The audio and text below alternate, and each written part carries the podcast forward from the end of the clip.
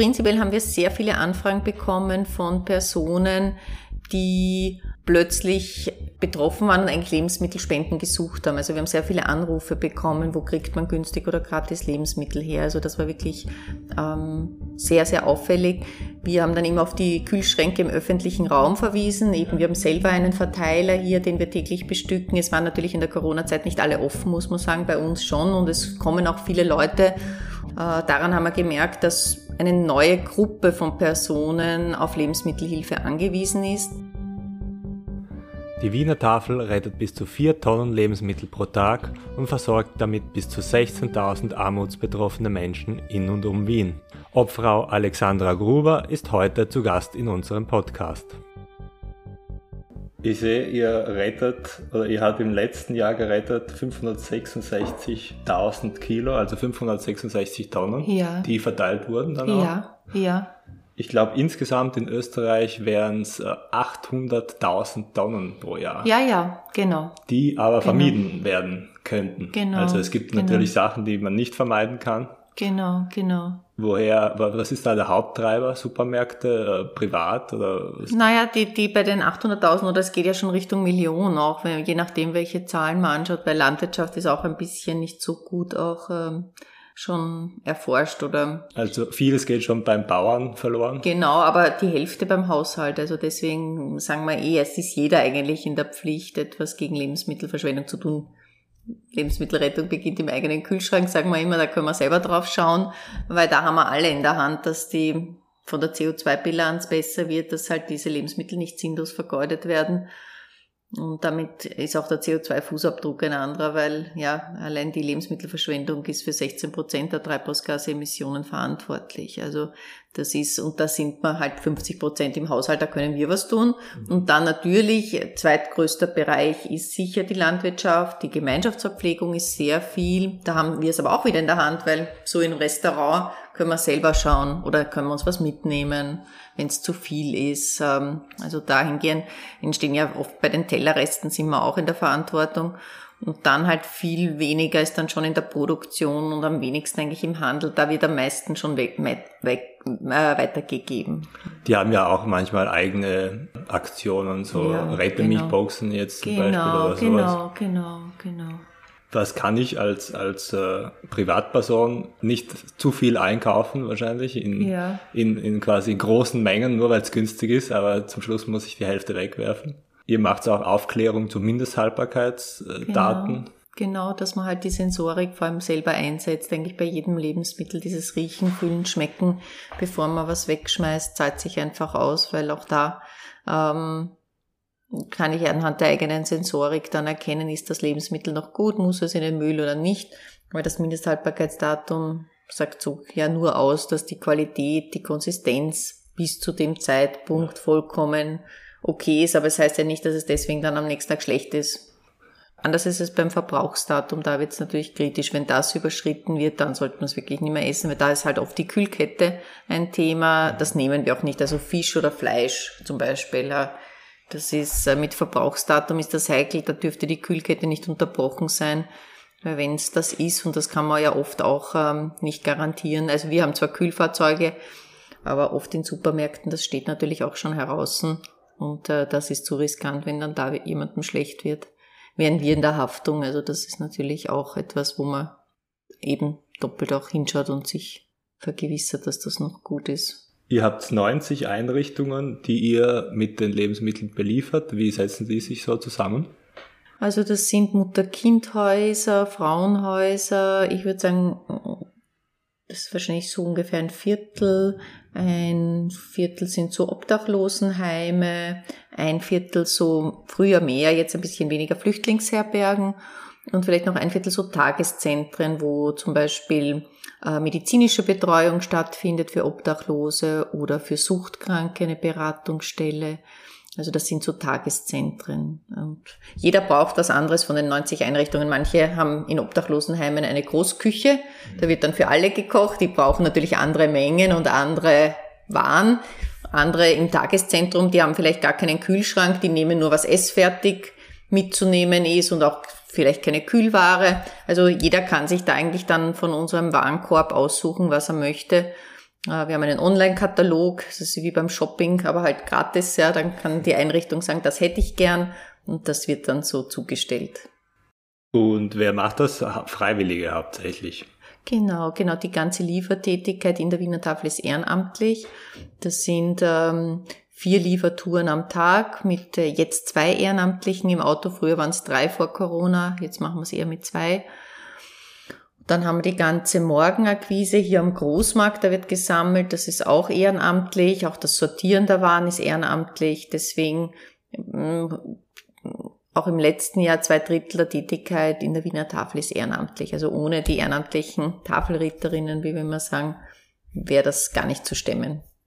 Wie hat sich das im letzten Jahr durch Corona äh, verändert, die, die Situation? Ich meine, ist es mehr geworden, die Abnahme, oder, oder sind mehr Leute darauf angewiesen? Also prinzipiell haben wir sehr viele Anfragen bekommen von Personen, die plötzlich betroffen waren und eigentlich Lebensmittelspenden gesucht haben. Also wir haben sehr viele Anrufe bekommen, wo kriegt man günstig oder gratis Lebensmittel her. Also das war wirklich ähm, sehr, sehr auffällig.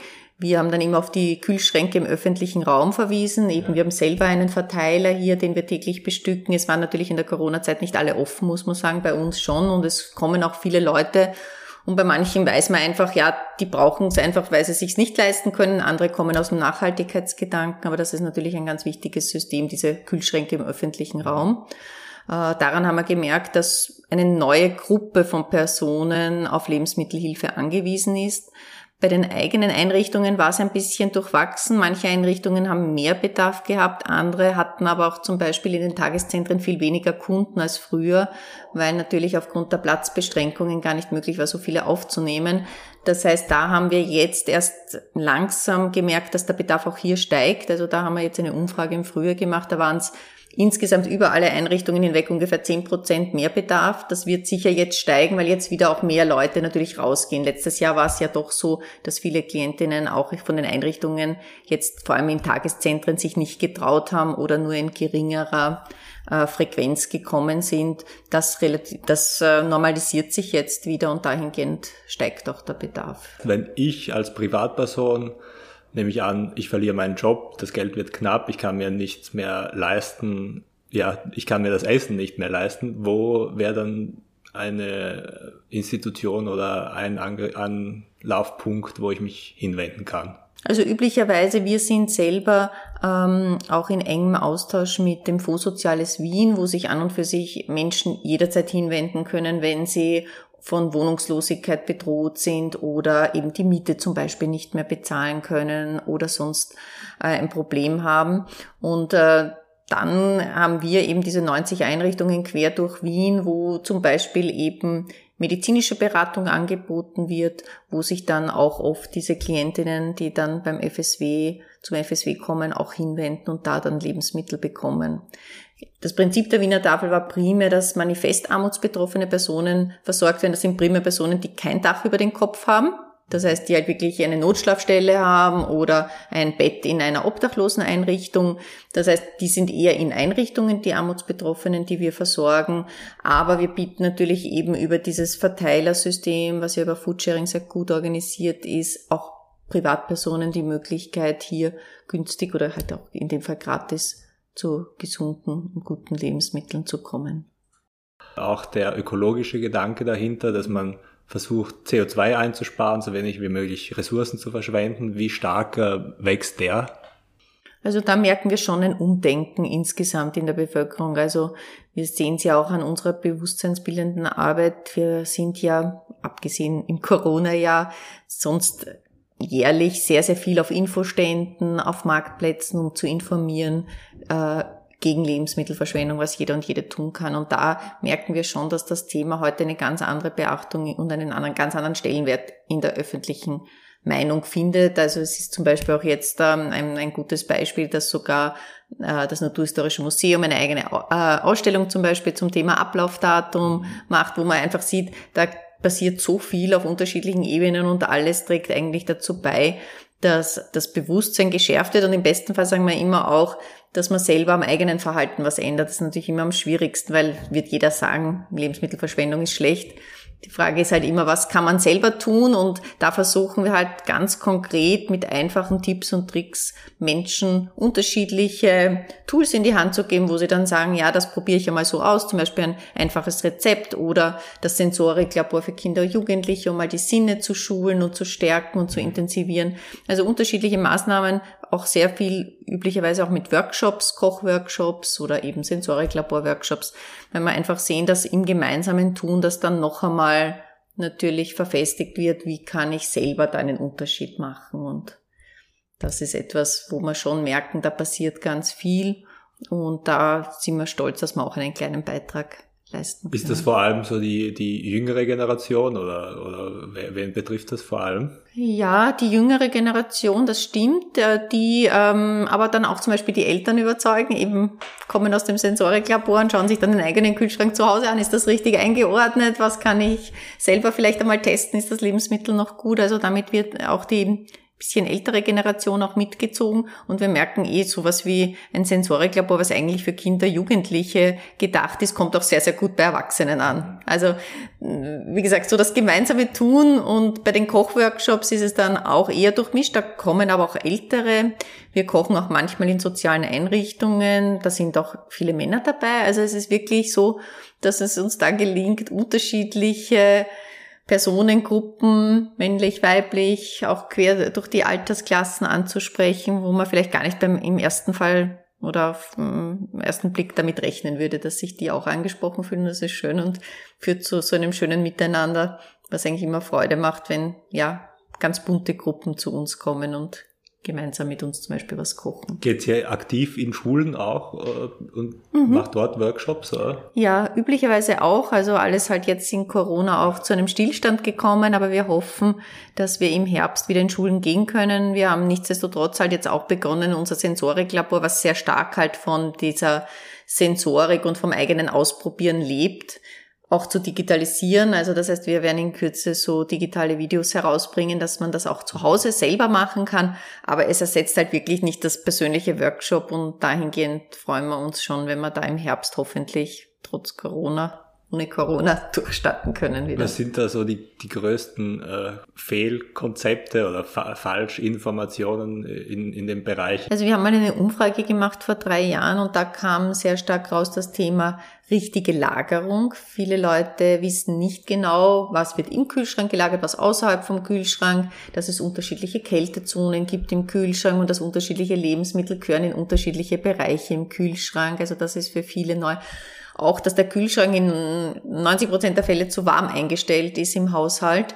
Äh, auch das kann dazu beitragen, dass das Lebensmittel vielleicht nicht so lange hält, wie es sollte. Also dieses Thema Lagerung ist ein ganz großes.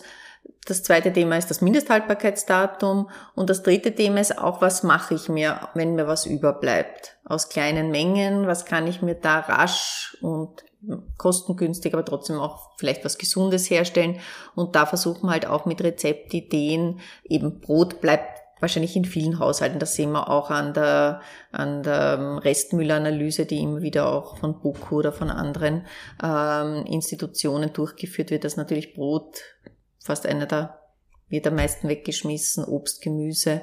Mhm. Und da versuchen wir einfache Rezeptideen an die Hand zu geben, die auch jeder selber nachkochen kann. Mhm.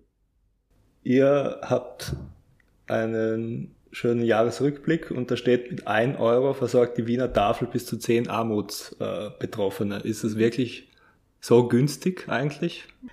Ja, warum kann es so günstig sein? Aufgrund der Ehrenamtlichen. Ja, also es sind natürlich Tafeln und das ist jetzt nicht nur die Wiener Tafel. Eigentlich weltweit sind Tafeln primär Ehrenamtsorganisationen aus der Zivilgesellschaft entstanden und mit ehrenamtlichem Engagement. Also wenn man das Ganze natürlich jetzt auch bezahlen müsste, die ganze Liefertätigkeit, das Sortieren, das wäre undenkbar. Aber so ist es natürlich so, wir haben ein kleines, feines Logistikteam, das die ganze Organisation dahinter macht, das sehr komplex ist und sehr ausgekügelt. Es ist ja eine Mikrologistik, also es ist ja wirklich ich muss von dem kleinsten Warenspender dann auch zu einer Einrichtung weiter auf dem kürzesten Weg natürlich auch ökologisch sinnvoll. Also das hat viele Herausforderungen. Da braucht es ein kleines, feines Kernteam. Aber sonst läuft natürlich so viel über Ehrenamtliche. Die Waren sind natürlich gratis. Also wir kaufen keine Waren zu. Das ist natürlich auch. Und deswegen geht sich das aus mit dem einen Euro werden zehn Armutsbetroffene mit einer Mahlzeit versorgt. Wie hat sich das in den letzten Jahren entwickelt? Ist es besser geworden? Ist es schlechter geworden mit den Lebensmittelabfällen?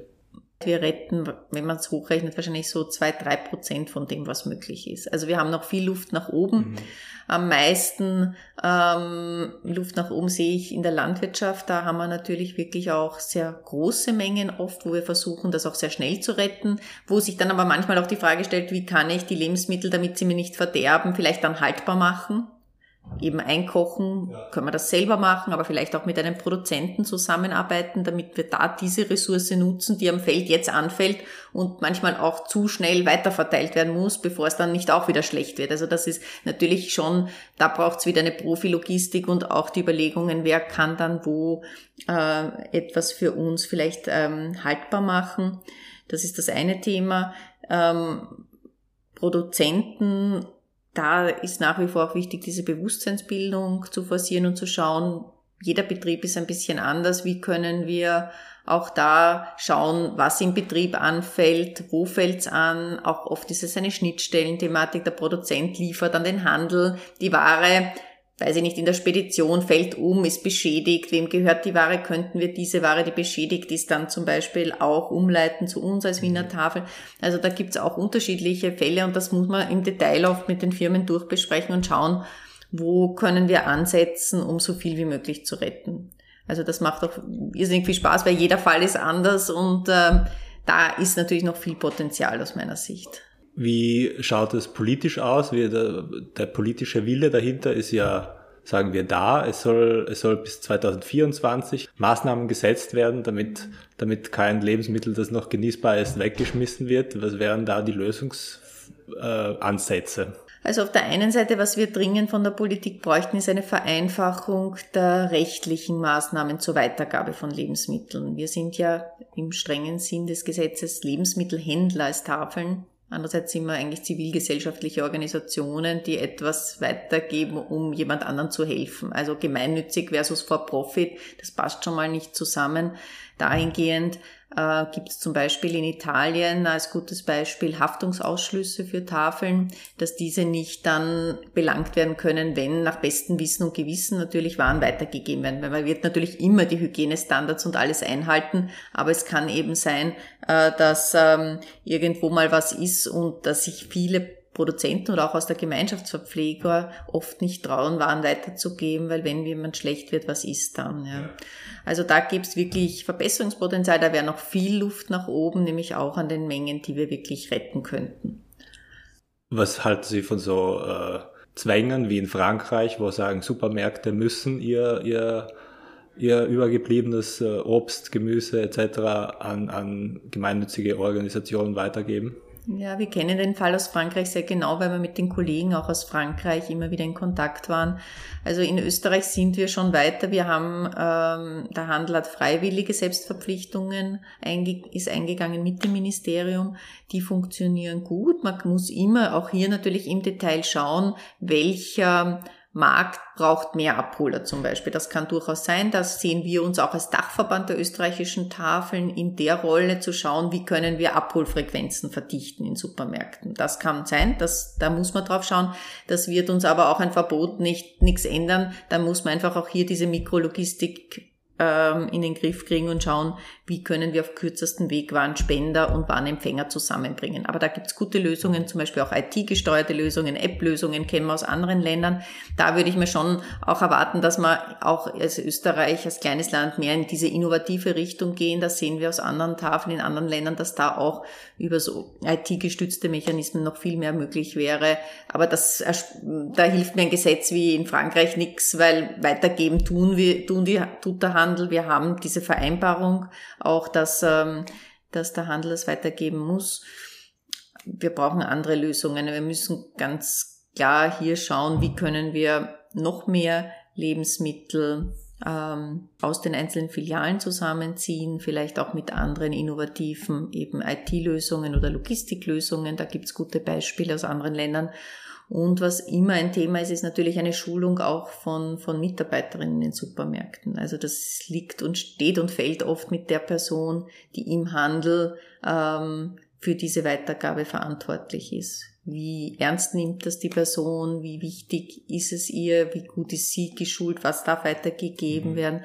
Und dahin, da versuchen wir auch als Dachverband immer wieder den Handel, aber natürlich auch Produzenten oder andere Warnspender zu schulen, auf was es ankommt und äh, dahingehend zu sensibilisieren, dass wir da einfach Hand in Hand arbeiten und auch das äh, muss man ja mit jeder Filiale oft durchgehen und dahingehend sehen wir uns schon auch immer wieder so als die Organisation, die auch hier versucht, mit Bewusstseinsbildung zu arbeiten. Das, was in der Zivilgesellschaft funktioniert, funktioniert auch großteils dann bei den Filialen. Schauen wir noch kurz ein bisschen einen Blick in die Zukunft. Ähm, was sind denn so die Pläne in den nächsten halben Jahr, Jahr? Ja, wir wollen natürlich noch viel mehr Lebensmittel retten als bisher. Im letzten Jahr waren es ungefähr 600 Tonnen.